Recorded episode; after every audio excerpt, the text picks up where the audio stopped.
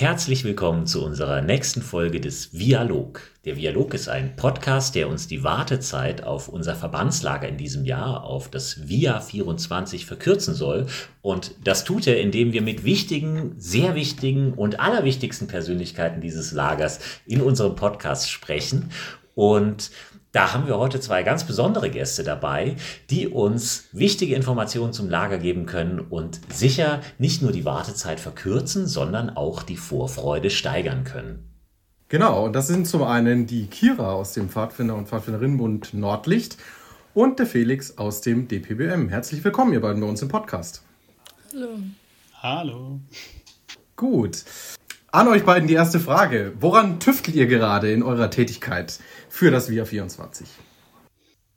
Also wir sind noch sehr drin äh, verwickelt, wo wir unser Essen herbekommen. Also wir sind in Kontakt mit verschiedenen Lieferanten, die uns dann das Essen direkt an den Lagerplatz liefern werden und versuchen tatsächlich auch noch ein bisschen ein äh, paar Firmen anzuschreiben, ob sie nicht uns einfach Sachen spenden wollen. Weil kostenlose Sachen sind immer besser als gekaufte. Ja, und außerdem sind wir noch dabei, die letzten Rezepte zu finalisieren und uns die letzten Zutaten zu überlegen, in welchem Verhältnis welche Zutaten am besten schmecken. Das heißt, ihr habt nicht einen großen Lieferanten, so wie ich es verstehe, der quasi für die gesamte äh, Versorgung zuständig ist, sondern ihr müsst euch verschiedene kleinere und größere Lieferanten zusammensuchen, die dann bestimmte Produkte liefern. Ich sag mal so, im besten Fall hätten wir quasi einen Großhändler, der uns alles an Lagerplatz äh, bringt, aber äh, die Realität sieht leider nicht immer so einfach aus. Ähm, wir haben schon, sag ich mal, einen Lieferanten für Kartoffeln, dann wollen wir natürlich noch verschiedene Süßigkeiten. Die kriegt man natürlich nicht immer überall zu den Mengen, die wir dann auch brauchen auf dem Lager.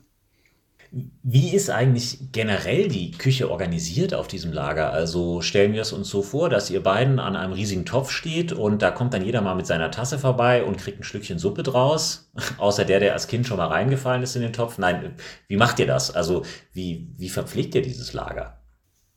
Also tatsächlich äh, haben wir ein, ja, ein System, was jetzt noch nicht so oft angewendet wurde, weil wir haben schon früh den Fokus drauf gelegt, dass wir selber kochen wollen. Und da das äh, viele Probleme mit sich bringt, äh, nicht wenig auch durch das Hygienekonzept, haben wir uns überlegt, dass es äh, tatsächlich 25 kleine Küchen gibt. Das heißt, die Küchenteams kochen jeweils nur für 150 Leute in einem äh, Vier-Mann-Team und dafür haben wir auch 25 Küchen eben. Und äh, das wird halt ein riesen personeller Aufwand, aber dadurch haben eben die einzelnen Küchen keinen Riesenaufwand. Äh, wir brauchen auch kein so ein extra Material wie, keine Ahnung, 50 Liter Töpfe oder 100 Liter Töpfe, die man jetzt nicht einfach so irgendwo rumliegen hat. Und so wollen wir halt das Ganze sehr viel vereinfachen und auch den Küchen ein bisschen die Last abnehmen und auch die Verantwortung. Okay, das heißt, dadurch, dadurch, dass es jetzt so dezentral ist und aufgeteilt wurde, ähm, ist ja ein ganz bewusst anderes Vorgehen als bei anderen Großlagern, wo man sich ja aus diversen Gründen, hygienisch, logistisch und so weiter, auch dafür entschieden hat, diese Warmverpflegung an den Caterer auszulagern. Habt ihr euch also ganz bewusst dafür entschieden, das selbst in die Hand zu nehmen? Und das war dann sozusagen eure, euer Weg, den ihr gegangen seid, dass ihr gesagt habt, okay, dann ähm, dann teilen wir es eben auf in so kleine portionierbare äh, Größen, dass wir es eben tatsächlich selbst auch auf dem Lager umsetzen können. Habe ich es richtig verstanden? Ja, genau. Also wir haben uns da auch viel gedacht, äh, weil wir haben alle schon Erfahrungen in so großen Küchen gehabt und wenn man halt für 600 Leute gleichzeitig kocht, dann ist da nicht viel Freizeit. Und wenn man das auch in diese managebaren Portionen packt, dann äh, können wir auch den Küchen ein bisschen mehr was vom Lager geben, dass sie nicht nur die ganze Zeit im Küchenzelt leben, sondern auch mal ein bisschen rauskommen, zu ihren Leuten kommen und auch das Lager genießen können. Dazu habe ich gleich eine Rückfrage, weil wenn ich mir das so überlege, also bei den letzten DPV-Verbandslagern hat ja eben dann die Warmverpflegung ein Caterer übernommen.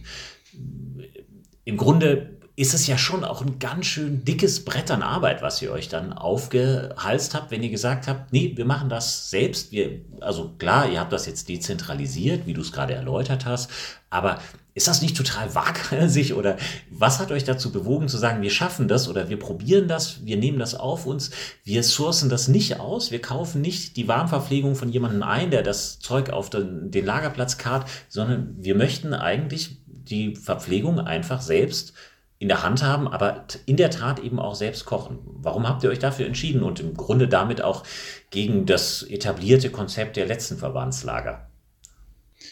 Also ich war tatsächlich auf dem Allerhand und habe da aus erster Linie mitbekommen, dass es im Endeffekt hat man äh, trotzdem noch extrem viel Aufwand mit einem Caterer und wir haben uns auch das Budget angeguckt und es ist nicht günstig, einen Caterer zu organisieren und unser Budget ist knapp. Ähm, das war einer der Hauptpunkte und wir fanden einfach, dass, dass es einfach möglich ist, ein Verbandslager selbst zu verpflegen und haben uns gedacht, warum nicht? Also warum können wir es nicht machen? Wir haben so viel Zeit zu planen äh, wie kriegen wir das irgendwie hin, dass wir es selber organisieren können, weil das dann mehr von uns ausgeht, auch äh, quasi von der Kontrolle her, was wir essen und äh, wie bewusst wir dann eben mit dem Essen umgehen. Okay. Aber das heißt, alle 25 Küchen kochen sozusagen zu jedem Zeitpunkt, zu jeder Essensausgabe das gleiche Gericht. Seht ihr kein Risiko, dass dann die Leute zu den Küchen rennen, zu den Essensausgabestellen, wo es sich dann gerüchteweise bekanntermaßen das, das hervorragende und das vorzüglichste Essen ähm, dann ausgegeben wird? Ja, ich, äh, es liegt ganz in der Unterlagerleitung, aber tatsächlich hat jeder, jeder in diesem Lagerwirt eine Essensausgabe zugeteilt haben. Das heißt, eben diese Unterlager werden noch in Unterunterlager teilhaben und die haben eben eine Essensausgabe, einen Essenskreis eigentlich äh, soll es da gar nicht die Möglichkeit geben, rum zu switchen. Und äh, es äh, kann auch gar nicht der Fall sein, weil eben wir haben die Essensmenge kalkuliert. Wenn die dann noch äh, zwischen Essenskreisen rumwechseln, dann werden sie einmal nur hungrig ausgehen und äh, es ist dann ganz deren Schuld. Kira, direkt meine Frage an dich. Satt werden oder kulinarischer Höhenkamm? Also richtig feine Küche oder einfach genug für alles? Was glaubst du ist wichtiger? Also wir sind auf einem Lager und wir sind extra auf dem Lager. Also ist ja klar, dass wir auf dem Lager sind und dadurch ist natürlich der Schwerpunkt, dass wir alle satt werden und das ist auch unser Schwerpunkt ist in der Planung gewesen, dass wir halt versuchen, keine gekühlten Lebensmittel zum Beispiel zu haben, weil es damit einfach einfacher ist. Und natürlich ist es nicht so einfach für so viele Menschen zu kochen draußen. Ähm, und ja, natürlich ist natürlich die, die Kulinarik nicht der Schwerpunkt, aber natürlich wird es trotzdem lecker, weil wir haben vor allem jetzt halt den Schwerpunkt auf so beliebten, einfachen Gerichten, die trotzdem lecker sind, die trotzdem satt machen. Wir haben darauf geachtet, dass im Essen genug Eiweiß ist und dadurch halt jeder satt wird und es trotzdem lecker ist. Das heißt, da habt ihr wirklich dann gut durchkalkuliert und schließt quasi eigentlich schon die Möglichkeit aus, dass die hungrige Meute mit Fackeln und Missgabeln dann äh, auf die Küchenzelte zurennt oder hättet ihr da noch was in der Hinterhand? Äh, tatsächlich haben wir nicht nur, sag ich mal, die drei Hauptmahlzeiten geplant, wie man es sonst immer kennt, sondern es wird auch aktiv über den ganzen Tag hinweg immer Snacks geben. Es gibt immer Äpfel, es gibt immer Karotten. Also wenn man irgendwie zwischendrin mal schnell einen Hunger hat, gibt es in den Lagercafés immer was zum Abgreifen. Das heißt, äh, auch mal für den kleinen Hungerflash ist auch gesorgt. Ja, und zusätzlich kümmern wir uns auch um die Getränke, die äh, in den Lagercafés ausgeteilt werden, die auch immer zum Motto passen, auch zu den Snacks, die auch zum Motto passen werden oder zum Motto passen. Und auch Stockbrote werden auch zum Motto passen und die machen auch ein bisschen satt. Also ähm, man wird auf jeden Fall nicht verhungern. Also muss man sich keine Sorgen machen. Cool, sehr gut. Ah ja, das ist natürlich auch immer schön beruhigend. Ich kann, ich kann mich erinnern, so eine Urangst mancher Pfadfinder hinsichtlich ähm, der DPV-Lager ist, dass möglicherweise das Essen irgendwann mal ausgeht und man hungrig bleibt. Ich kann mich an Stämme und Bünde erinnern, die auch schon mit Notrationen auf Verbandslager angereist sind. Ich finde, ähm, eure Antworten geben uns auf jeden Fall ein Gefühl der Zuversicht, dass die Notration nicht mit dabei sein muss und dass im Grunde die Verpflegung ja auch auf ganz schön vielen Füßen steht, abgesehen davon, dass ihr euch offensichtlich schon richtig viele Gedanken darüber gemacht habt oder einfach ja sehr viel dazu schon organisiert ist, ist es natürlich auch wirklich ähm, wirklich interessant, dass es neben dieser zentralen Verpflegung ja quasi rund um die Uhr noch diese Cafés geben wird. Was für uns auch immer ganz spannend ist zu erfahren, was habt ihr eigentlich so für euch persönlich in der bisherigen Vorbereitung gelernt? Weil man hat vielleicht davor mal auf einem Sippenlager gekocht, so stelle ich es mir vor, oder auf einem Stammeslager, vielleicht auch auf einem Bundeslager, aber eine Küche in der Dimension zu organisieren, ist ja schon wirklich außergewöhnlich. Und ähm, das ist natürlich nicht nur klasse, wenn das am Ende geklappt hat, sondern das bringt einen ja selber auch wahnsinnig voran. Was würdet ihr sagen, war so ja, war so bisher das, das, was ihr mitgenommen habt aus der Planung schon bis zum jetzigen Zeitpunkt? Ich glaube, wichtig, also was ich auf jeden Fall gelernt habe, ist, dass man halt sehr genau kalkulieren muss. Und wir werden zum Beispiel vier Tonnen Brot auf dem Lager haben. Und natürlich muss man dann halt direkt kalkulieren, dass es genau die richtige Menge am Brot am Ende ist und halt weder zu viel übrig bleibt, noch Leute am Ende Hunger haben. Das wird, wird nicht passieren. Ähm, aber das ist auf jeden Fall sehr wichtig, dass man halt die, die Rechenarbeit sozusagen dahinter steckt, dass man sich halt überlegt, wie viel man wirklich braucht. Ja, mir ist auch, äh, ich habe auch ziemlich viel gelernt, dass man immer unterschätzt, wenn man halt ein Lager von der Dimension macht, dass man nicht mehr die Probleme hat auf dem Lager, wie kocht man und wo kriegt man das Essen her, sondern eben auch, wie ich gemeint habe, man hat ziemlich viel mit den Ämtern zu tun und da gibt es viele hygienische, äh, sag ich mal, Regeln und äh, Hürden, die man alles einplanen muss. Das heißt, es gibt viel mehr zu bedenken, als wenn man jetzt einfach für seinen Stamm kocht und einfach nur denken muss, was kocht man und wie viel. Kannst du da ein paar Beispiele nennen? Das wäre super interessant eigentlich. Ähm, also wir können, viele können sich es, glaube ich, nur vage vorstellen. Was gibt es da so ein paar Auflagen, wo du, wo du dir jetzt schon im Voraus gedacht hast oder ihr euch gedacht habt, Junge, Junge, Junge, also äh, das nervt jetzt aber. Also, äh, sag ich mal, die größten Punkte, die vor allem Alina und mir Sorgen gemacht haben, war einmal Punkt 1, abwischbare Böden. Also müssen jede Küche machen, muss einen abwischbaren Boden machen, wo man sich beim Pfadfinder niemals Gedanken macht. So, es kommt auf die Wiese, es tritt sich fest. Aber nee, es ist äh, gar nicht okay. Wir müssen irgendwie äh, in jede Küche einen Planer reinpacken. Und was auch in jeder Küche, nicht in Küchen, äh, sag ich mal, Zusammenschluss fürs Unterlager, sondern in jeder einzelnen Küche muss ein Waschbecken sein. Das heißt, äh, die arme Alina darf über, über das Aufbaulager 25 Waschbecken zusammenbauen. Und das, äh, ja, ist äh, so Punkte, die man bedenken muss, was dann immer noch einen logistischen Aufwand bedeutet. Das heißt, ihr müsst da auch eng dann natürlich verzahnt unter den einzelnen Reichsleitungen äh, zusammenarbeiten und euch eng auch abstimmen. Umso beachtlicher aber natürlich, dass ihr es trotzdem auf euch genommen habt und dass ihr es eben gerade nicht ausgelagert habt. Also großen Respekt schon mal dafür. Oh ja. ähm, Kira hat gerade schon ähm, ein, ein Beispiel genannt, vier Tonnen Brot. Habt ihr vielleicht noch ein paar andere Facts, ein paar andere Daten, Zahlen, die ihr uns nennen könnt. Das würde, glaube ich, viele Leute interessieren, was das bedeutet für ja, knapp 4000 Leute zu, zu kochen, was da so für Mengen zusammenkommen. Also wir werden auch vier Tonnen Äpfel haben, ähm, die wir immer so halt währenddessen snacken, wie Felix schon erklärt hatte. Und es werden auch insgesamt 25.000 Liter Trinkwasser getrunken werden in der Zeit, die natürlich auch logistisch an, vor Ort sein müssen. Ähm, ja. Und zu den Stockbroten zum Beispiel werden, äh, kalkulieren wir mit ungefähr 5000 Stockbroten ähm, in der Zeit. Wow, wow, das sind natürlich schon ordentliche Zahlen. Ähm, ja, also wenn man an solche Mengen denkt, denkt man ja schon auch daran, dass es ja wahnsinnig schwer kalkulierbar ist, den Bedarf einer so riesigen Gruppe zu berechnen. Ähm, das ist ja fast unmöglich.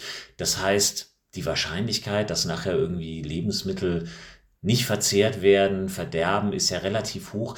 Inwiefern spielt eigentlich das Thema Nachhaltigkeit für euch auch schon in eurer Küchenplanung eine Rolle? Also das Thema Nachhaltigkeit ist uns natürlich extrem wichtig. Ähm, da ist auch wieder einer der Hauptpunkte, wo das Amt uns äh, Regeln vorschreibt. Wir hätten am liebsten gern irgendwie äh, Lebensmittel wieder aufbereitet, wenn was übrig bleibt. Wir kalkulieren natürlich so, dass am Ende nichts übrig bleibt. Ähm, wir werden davon ausgehen, wie man es mal kennt. Es gibt immer ein paar Leute, die essen mehr, ein paar Leute essen weniger. Wir versuchen das so weit wie möglich zu reduzieren, dass wir äh, Abfall produzieren. Und äh, wir gehen auch äh, hauptsächlich von äh, pflanzlicher Ernährung aus. Also wir werden extrem wenig äh, verderbliche Lebensmittel da haben. Es wird kaum Kühlung nötig sein. Also wir versuchen so weit wie möglich von irgendwelchen äh, ja, energetischen oder auch jo, tierischen Produkten wegzubleiben. Super. Ja, ähm, dann habt ihr jetzt noch die letzte ähm, Chance, unseren zukünftigen Teilnehmenden auf dem Lager noch euren, eure Wünsche zu übermitteln. Was würdet ihr euch wünschen von den Teilnehmenden? Hm, also insgesamt dankbar sein für die Plan also fürs Essen, weil natürlich ist es super aufwendig für die Leute zu kochen ähm, und vielleicht ein bisschen davon abzusehen, dass halt nicht so das besonderste Essen wird. Es ist halt ein großes Lager, wo es halt aufwendig ist zu planen. Ich glaube, das ist halt wichtig, dass man das auch sieht, dass es halt einfach logistisch nicht anders möglich ist, als beliebte Essen zu machen, die viele Leute mögen und dass es da halt keine super besondere Sachen geben wird. Dass das halt wichtig ist, dass einem klar ist, dass es halt der Schärfung ist, dass alle healthy sind und satt sind. Natürlich gibt es leckere Snacks, aber dass ja, es halt nicht so super besonderes Essen geben wird. Ich muss mir tatsächlich auch wünschen, dass alle, die äh, unter Allergien leiden, das auch richtig angeben, weil das ist auch ein Riesenpunkt für uns, dass wir eine extra Küche haben werden für Allergiker. Das heißt, jeder, der irgendeine Essensbeeinträchtigung hat, auf den wird geachtet, solange wir das wissen. Und es wird auch äh, genug Informationen auf dem Lager geben, wo man eben das äh, Essen finden kann, was einen glücklich macht. Klasse, stark, richtig cool. Also wenn man auch nur den Ansatz eines Einblicks in eure Planungsarbeit bekommt, dann ist das schon schwer beeindruckend. Wirklich auch äh, vielen Dank, dass ihr dieses Riesenengagement auf euch nehmt, äh, denn es entsteht halt wirklich äh, ein Bild einer Gruppe, die, die eben nicht nur irgendwie einen Haufen Essen auf den Platz bringen will, sondern ihr macht euch ja wahnsinnig viele Gedanken, wie das halt bestmöglich funktioniert. Die Leute sollen satt werden, es soll schmecken, es soll möglichst irgendwie auch ja nicht nur dreimal am Tag was geben, soll aber auch berücksichtigt werden, dass es eben ganz unterschiedliche Bedürfnisse gibt, was die Küche betrifft. Ihr habt die Nachhaltigkeit im Blick ein Wahnsinnsprojekt, hinter das ihr euch da geklemmt habt. Wirklich, habt wirklich cool. Vielen Dank. Und ich finde es umso schöner zu hören, äh, jedenfalls kam mir das die Woche schon unter, dass auch die Anmeldezahlen wirklich äh, Anlass zur Freude geben. Also offensichtlich haben richtig, richtig viele jetzt schon vor dem ersten Anmeldeschluss auch die Gelegenheit genutzt und äh, sich angemeldet und es gibt wohl auch noch ein paar, mit denen zu rechnen ist, aber das motiviert ja eigentlich auch zu wissen, da liegt ein Lager vor uns, was nicht nur richtig gut und ausgeklügelt geplant wird, sondern wo dann auch wirklich ein paar Leute auf den Platz kommen. Ja, ist tatsächlich schön zu sehen, weil wir geben die ganze Zeit von einer gewissen Personenanzahl aus und das dann wirklich mal zu sehen, dass auch die Personen kommen werden, dass wir nicht einfach mit äh, Geistern die ganze Zeit rechnen. Ja. Wunderbar. Ja, dann äh, wünschen wir euch natürlich, dass es euch gelingt, die letzten Planungen in trockene Tücher zu bringen. Ja, dass ihr die letzten Baustellen, die ihr jetzt benannt habt, äh, aus dem Weg räumt, dass ihr euch auf das Positive, was ihr bisher geleistet habt, fokussiert. Dann bedanken wir uns bei euch für ja, äh, eure Offenheit, für die Einblicke, die ihr uns gegeben habt, für eure Zeit, die ihr euch genommen habt. Und wir bedanken uns natürlich auch bei unseren Zuhörenden, ja, seid gespannt auf die nächste Folge mit den nächsten intimen Einblicken aus dem Planungsalltag des VIA 24.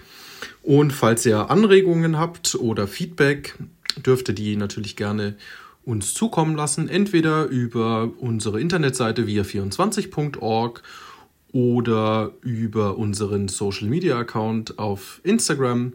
Da nehmen wir gerne Feedback und Kritik und Anregungen von euch entgegen. Wir würden uns auch sehr freuen, wenn ihr uns abonnieren würdet oder uns eine schöne Bewertung da lassen würdet. In diesem Sinne, macht's gut, gut Pfad und bis zum nächsten Mal. Bis dann. Ciao.